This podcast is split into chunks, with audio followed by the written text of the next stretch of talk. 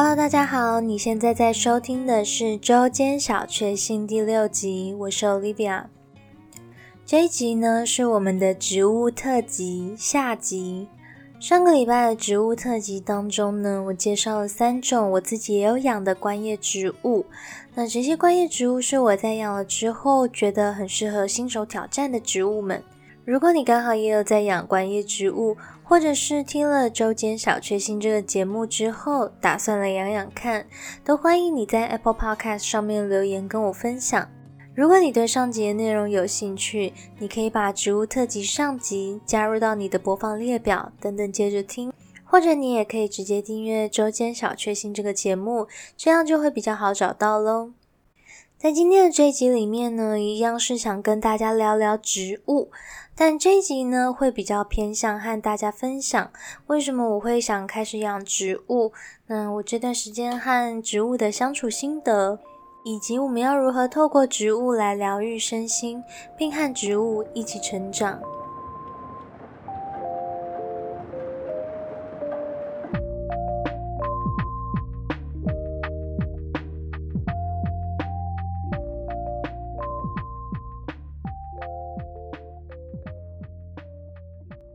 植物特辑下集，不知道大家都是从什么时候开始养植物的呢？你的植物宝宝们现在长多大了呢？我在想，会收听这一集的听众们，呃，可能本身就有在养植物，也许你是呃已经很厉害的绿手指前辈，也有可能跟我一样是正在摸索的植物新手爸妈。那你还记不记得自己一开始养植物的心情和契机呢？我自己是从今年初才开始养植物的，并不算太久，所以还可以回想起当初开始养植物的那个心情。老实说，嗯，我自己一开始会想要养植物，是因为寂寞。我自己现在的这份工作是不用进办公室的跨国远距工作。平常我虽然有同事，但他们都在世界的另一头，我们只能够在线上互动，午餐也没有办法一起叫外送。那我和我男友现在正在谈一个时差七个小时的远距离恋爱，因为疫情的关系，我们已经快要一年没有见到彼此了。我跟我的家人并没有住在一起，我住在台中，而他们住在桃园。所以一直以来，我和自己相处的时间是占大多数的。我自认为算是一个还蛮独立的人，我并不会太常感受到所谓孤单寂寞的那种感觉。我还蛮享受和自己相处的那种时光，但不常感受到，并不代表它不存在。即使我很喜欢独处，但有时候当寂寞来袭，还是会有一点 招架不住。我就是在这样子的心情之下开始养我的第一盆植物。那在植物特辑上集当中，我也有说过，当时身为植物新手妈妈的我，最初是从虎尾兰开始养起。我的第一批植物宝宝都是网络上说很好养的类型，嗯，包括上集介绍的虎尾兰和圆叶椒草。那我觉得养植物它确实就有一点像人家说的，像是在养宠物。只是一般来说，如果你是养毛小孩，他们会跑来跟你撒撒娇啊，蹭蹭你。植物就比较木讷寡言，他们并不会把心里的话说出口。但其实你也一样可以感觉得出来，他们每天都在成长，因为他们形态也会不断的变化。如果说你忘记帮他们浇水，它的叶片也会变薄，就像我们营养不良可能会变瘦一样。那如果你把它放在阳光底下太久，它也跟我们一样会被晒伤。当我们可以感受到植物成长的时候，我们就会确切认知到说，植物真的是一个生命的这个事实。那我前面有跟大家分享，我是因为感觉到寂寞才开始养植物的。一开始买回来，觉得嗯，植物绿绿的很可爱。但并不是真的那么有感觉，毕竟植物又不会动，又不会叫，也不会来跟我聊天。但如果我偶尔看它一眼，就会发现它跟一开始来到我家的时候不太一样了。我也是后来感觉到它们的生命力时，才觉得养植物好像真的可以让我有被陪伴的感觉。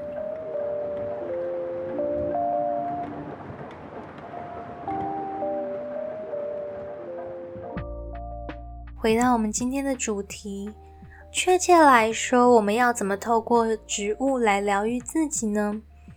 我觉得有几个重点是我们可以去注意的。嗯，首先就是像我前面有提到的，你要真的意识到它是一个生命的这个事实。常常我们在养植物的时候会忘记帮它浇水，就是因为植物它既不会主动移动到你的身边。渴了、饿了，它也不会像婴儿一样直接放声大哭，所以我们很容易就会忘记它的存在。虽然说我们知道它是一个生命，但我们并没有真的意识到这件事。如果说我们希望植物它可以疗愈我们，我们就也要给它一定程度的关爱，真的用心对待它，才可以得到我们想要的疗愈效果。我个人觉得。嗯，养植物跟经营感情是有一点像的。一开始你们相遇的时候，会有一段热恋期，他会欣欣向荣好一阵子。但如果你忘记跟他保持联系，没有时不时问候他一下，植物它也没有赖嘛，它不会主动赖你说：“嘿，最近还好吗？”那久而久之，这段感情它就会死掉了。如果我们希望可以跟植物的感情，开花结果，我们就要好好用心去经营，它才能一直保持生机盎然的样子，并让我们体会到疗愈身心的感觉。再来，我觉得，嗯，把植物放在你常常会看得到的地方，或者是常常去看它，也可以让植物疗愈的效果发挥到最大。一句点好像在讲废话哦，但其实真的蛮重要的，就是你看得到它，你才会记得它嘛。你可以去想一下，有没有哪一个空间是你比较常去，又可以兼顾植物日照的？那如果有，我觉得那就是一个很适合养植物的地方。常常可以看到它，才比较不会忘记它；看得到，才会真的也比较有感觉。这点其实是有科学根据的哦。大多数的植物都是绿色的，就色彩心理学来说。绿色，它在红、橙、黄、绿、蓝、靛、紫这七个颜色当中是最中间的颜色。那因为能够让我们联想到大自然，所以会让我们有平衡、和谐、舒适、平静的这种感觉。把植物常常放在我们会看得到的地方，除了会提醒我们它的存在，也会让我们感觉比较平静。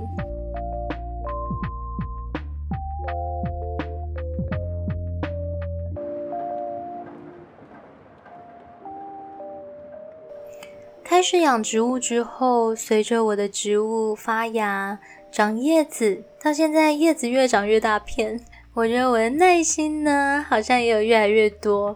我跟我的植物们似乎有一起在成长的感觉。它渐渐适应我们家的环境，我也渐渐摸索出照顾它们的方式。一开始我在买这些植物的时候，我想到的只有我自己。我喜欢哪些植物？哪些植物比较好养？哪些植物生命力比较强？但其实我没有想过说我的环境适合养什么植物。直到最近我开始养鹿角蕨，我才开始认真想说，嗯，我的环境究竟适合养什么样的植物呢？因为其实蕨类植物比起呃虎尾兰那些，它又更需要湿度，而我住在台中。一天到晚都是大晴天，湿度比较低。如果说我要养鹿角蕨的话，我就要去呃调试一下我自己的环境。那我也因此去学习如何人工为我的鹿角蕨宝宝增加湿度。说起来可能有点夸张，但我觉得在养了植物之后啊，我好像在修行一样，变得比较有耐心了。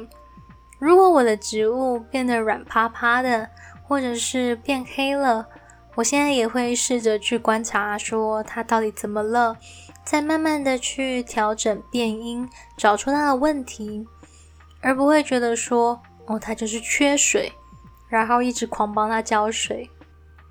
和植物相处其实就跟和人相处一样，要注意很多的美美嘎嘎。从小我们每天都在练习和其他的人类相处，比较少有机会学习和不会说话的植物互动，所以一开始身为植物照顾新手的我们，要学的可能会比较多，但无形之中它也会教你一些东西。和植物的互动其实也蛮适合应用在人与人之间的。如果说你不观察植物的需求，一味的把我们自己想要帮它浇水的这种心态强行灌在植物身上，那植物就很可能会被我们的爱给溺死。但如果我们一直忽略它，不用我们的爱来灌溉它，它也还是会枯死。这就跟我们在谈恋爱，或是处理其他跟家人、朋友啊，或是职场上的人际关系，还蛮像的。太多或是太少都不太好。浇水的频率和分寸也都会因为植物而有所不同。其实每个人他适合的植物，可能都有点不太一样。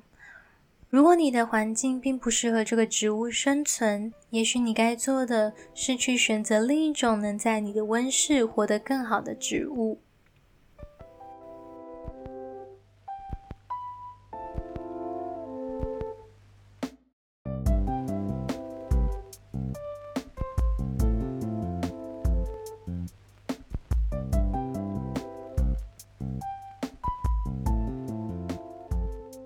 在疫情期间，待在家的时间变长了。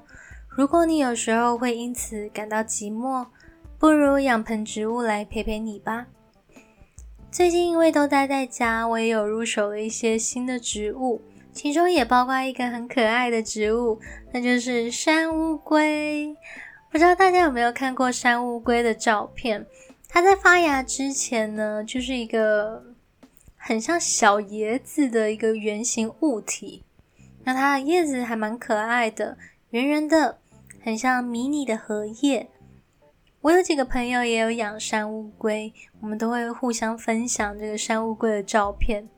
嗯，我的山乌龟目前还停留在发一点点小芽的阶段，之后呢，等我的山乌龟长叶子了，我会再发到周间小确幸的 IG 跟大家分享。关于植物的这个植物特辑，我把它分成上下两集。你现在在收听的这一集是下集。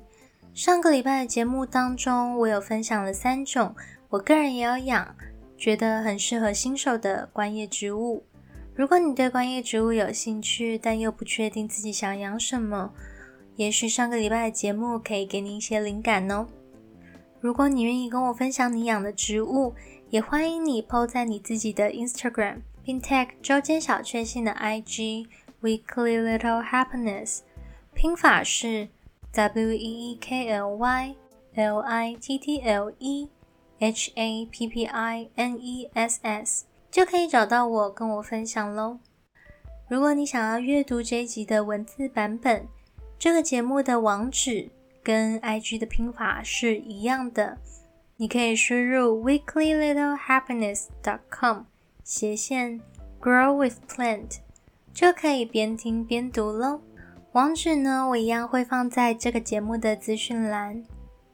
你喜欢这两个礼拜的植物特辑吗？欢迎你在 Apple Podcast 上面留言跟我分享。也许未来我们可以再来个植物特辑番外篇之类的。最后，我知道你的时间是非常珍贵的。